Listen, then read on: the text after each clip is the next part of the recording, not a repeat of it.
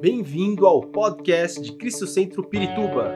Para ficar sabendo sobre tudo de nossa igreja, acesse cristocentro.org.br ou siga-nos através do Facebook e Instagram como Cristo Centro Pirituba.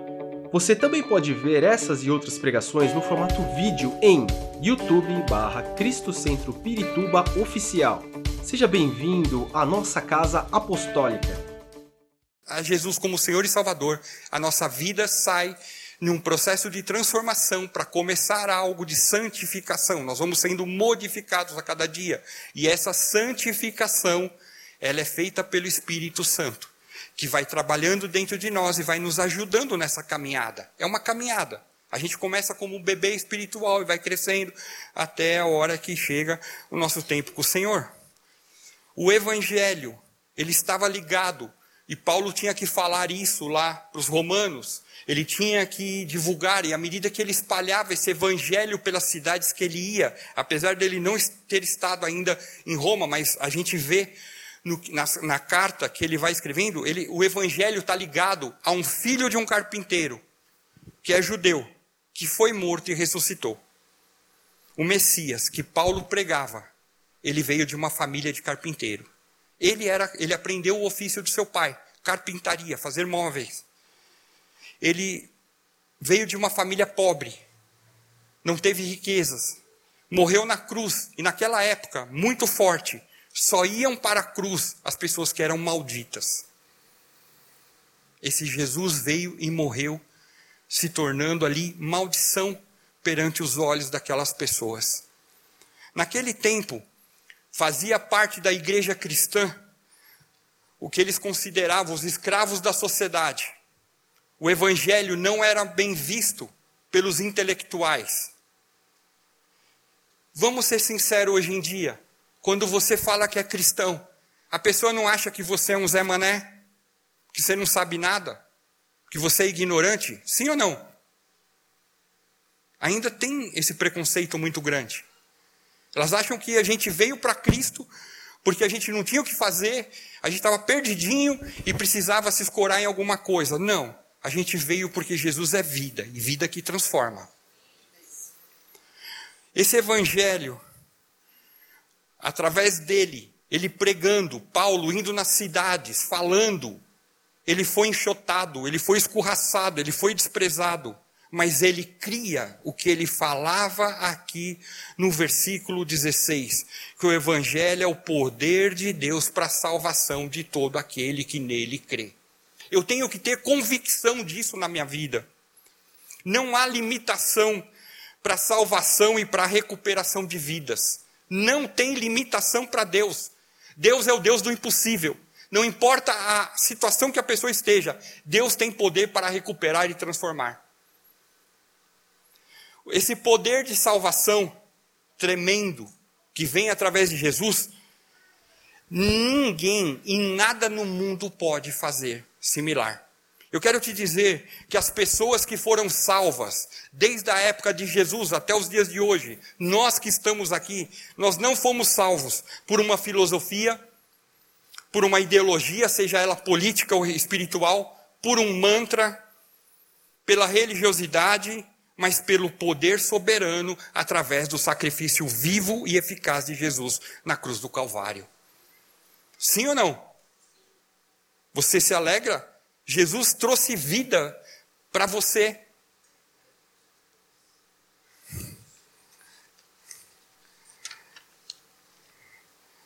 Eu quero trazer um exemplo de um pastor amigo. O poder de transformação.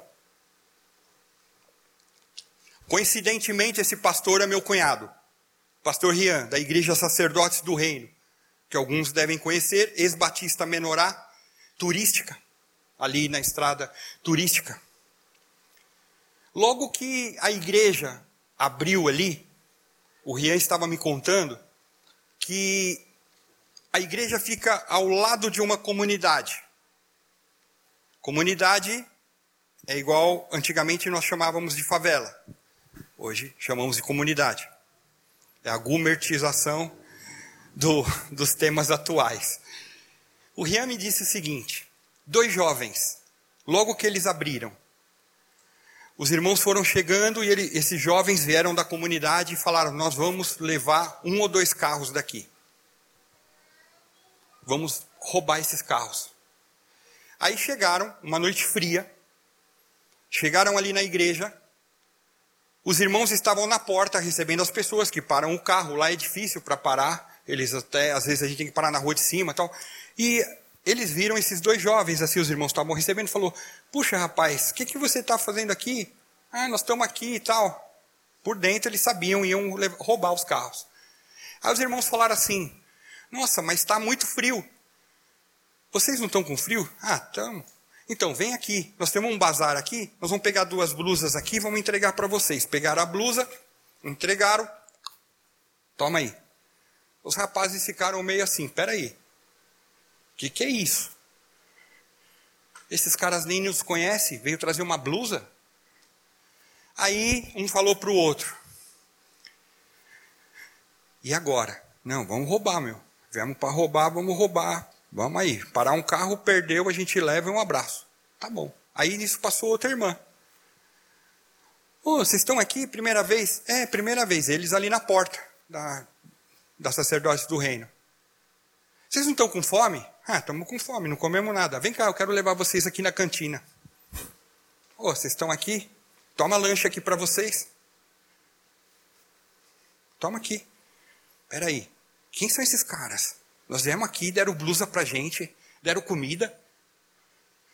Moral da história: eles entraram na igreja, receberam Jesus Cristo, foram salvos, libertos. Chegaram na comunidade e falaram. Eu posso falar isso, o Rian. Eu falo, Rian, você é doido. O Rian entrou na comunidade, foi falar com o chefe do tráfico lá. Foi levar uma Bíblia para ele. E o, o chefe do tráfico, o Rian começou a evangelizar esse homem. E falou assim: Eu soube que dois dois caras aqui meu iam lá. Quero te avisar agora que ninguém toca na tua igreja. Isso é poder de Deus através da transformação de vida pelo Evangelho. Sim ou não? Não há limitação para Deus para recuperação de vidas. E nós precisamos entender isso. Talvez Deus vai, no seu caminho, no decorrer dessa semana, vai trazer alguém que precisa ser transformado. E Deus quer usar a tua vida para levar esse evangelho de justiça. E ele sai do império das trevas para o reino da luz. O poder de Deus que estava na vida daqueles irmãos ali da igreja, recebendo as pessoas, mostrar esse amor de Jesus, é muito maior do que o poder das trevas que estava na vida de quem ia roubar.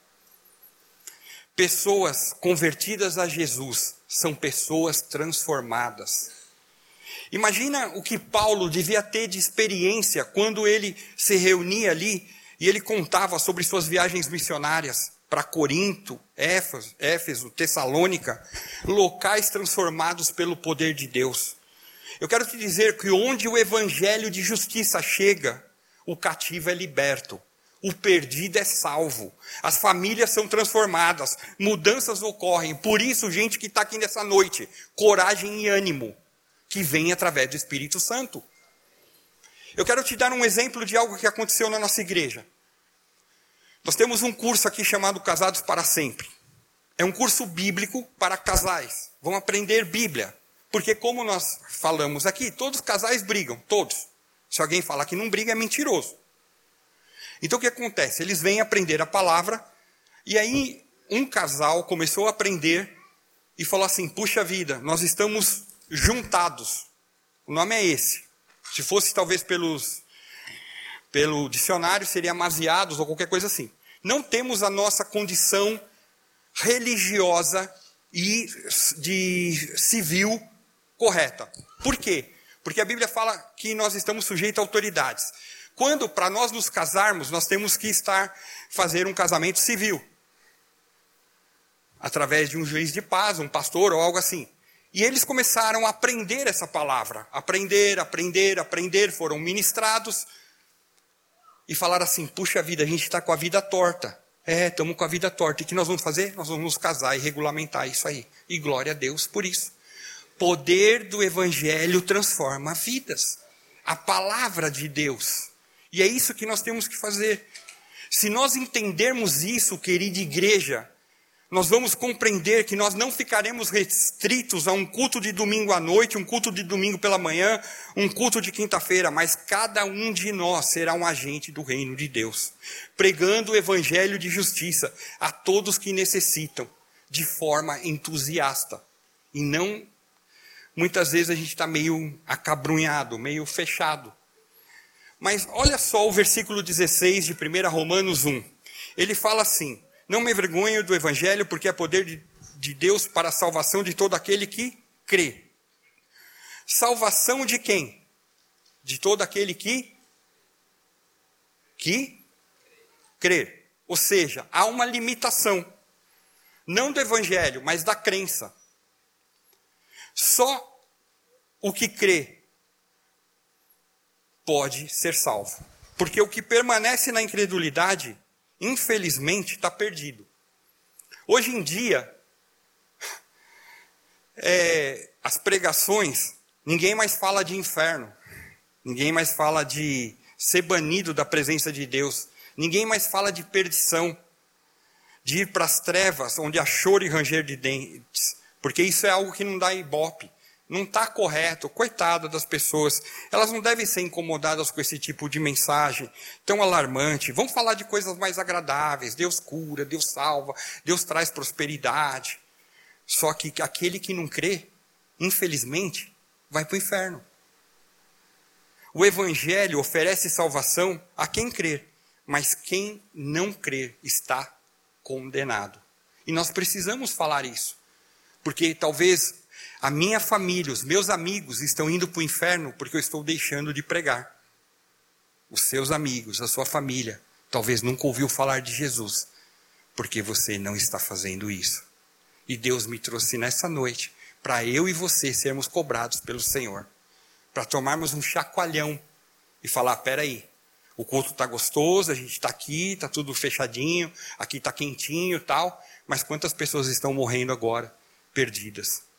E Deus quer usar a minha e a tua vida. Tranquilamente, falando com os nossos amigos que estão próximos. No versículo 17, ah, perdão. Então o evangelho oferece salvação a quem crê. Eu posso ser um bom pai, um bom esposo, as mulheres podem ser boa mãe, posso ser um bom marido, bom trabalhador, bom cidadão, ser bom em tudo, fazer boas obras, ser um religioso tal, mas somente Jesus traz salvação, só Ele é o caminho. E eu preciso falar disso para as pessoas. Porque muitas vezes quando a gente fala, a pessoa fala: "Não, mas eu faço, eu dou esmolas. Eu ajudo uma obra social". Isso não vai trazer salvação para ela. Ela precisa ter Jesus. E Deus quer usar a tua vida para levar esse evangelho. Versículo 17. A eficácia do evangelho. Jesus, o, o justo viverá pela fé. Como eu disse, todos pecaram e destituídos estão da glória de Deus. Olha só, se Deus é santo, o homem é pecador, homem e mulheres, o ser humano, como o homem pode se salvar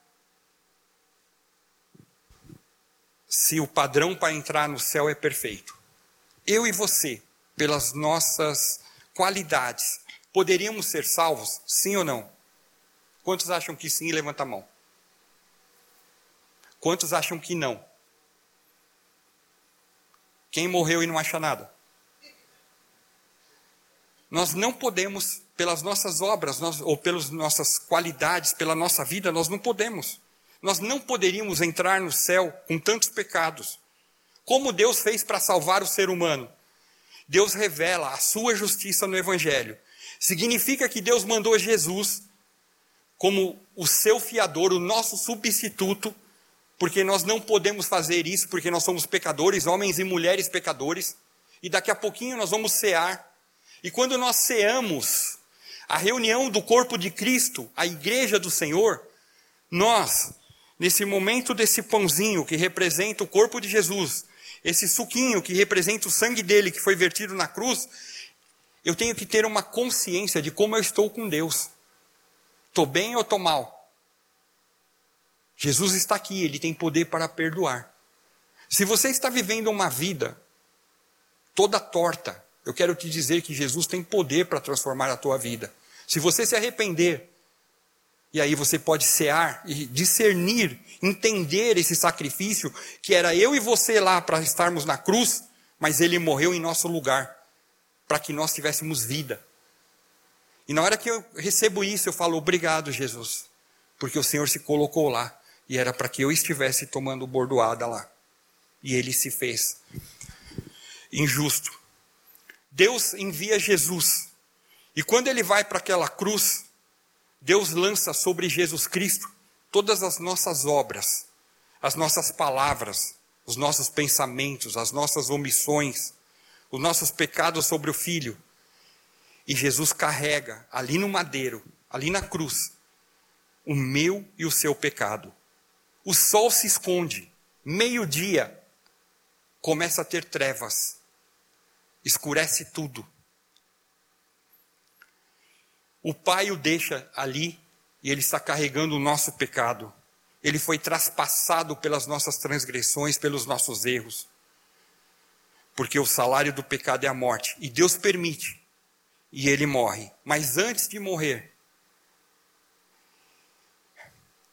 o escrito, aquilo que era contra nós, a nossa dívida, foi paga por ele. E ele diz para o Senhor, para Deus: está consumado. Aleluia. E eu e você podemos ter vida a partir desse momento, porque ele pagou algo que era nosso. Aquele que crê que está justificado, porque cremos em Jesus, nós somos feitos justos, porque a justiça do justo foi depositada na sua conta, o que era injusto, porque nós éramos injustos. Esse é o Evangelho. Deus não salva o justo pela sua justiça, mas salva o injusto colocando na conta do justo, Jesus Cristo, para que sejamos justificados. E agora, para encerrar, Deus olha para ti, não vê o seu pecado, sua dívida foi paga, agora você está quite com Deus, através desse sacrifício. Por isso, se você está afastado dos caminhos do Senhor, hoje é o dia para você ter um reencontro com o Pai e dizer: Jesus, eu preciso de ti. Se você está andando uma vida bem complicada, o Senhor está aqui também para te acolher e dizer: Filho meu, vem cá, você caiu, mas eu quero te erguer. Eu quero trazer vida para você agora. É um compromisso seu com Deus, meu com Deus.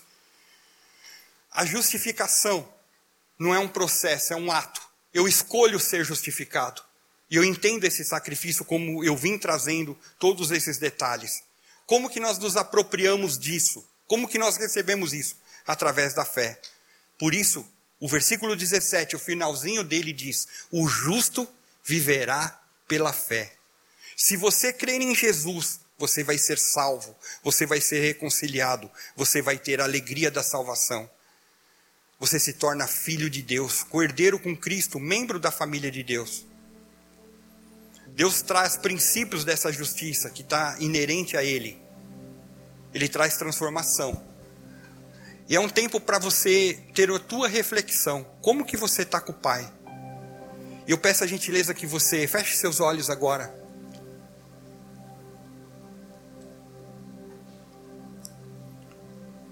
Jesus está aqui, Espírito Santo está aqui, Deus está aqui. Eu não sei como está a tua vida e para mim não me interessa, interessa é você estar bem com Deus. Talvez você entrou aqui e você não tem Jesus como teu Senhor e Salvador. Ou talvez você está andando uma vida bem torta, errante, e o Senhor hoje quer te resgatar. Ele quer dizer que você é importante, que Jesus derramou sangue por você. E eu quero orar agora. Um dia eu entrei numa igreja nessas condições e alguém orou por mim, me ajudou em oração. E é isso que eu quero fazer agora. Esperamos que esta mensagem tenha te inspirado e sido uma resposta de Deus para a sua vida. Quer saber mais sobre Cristo Centro Pirituba?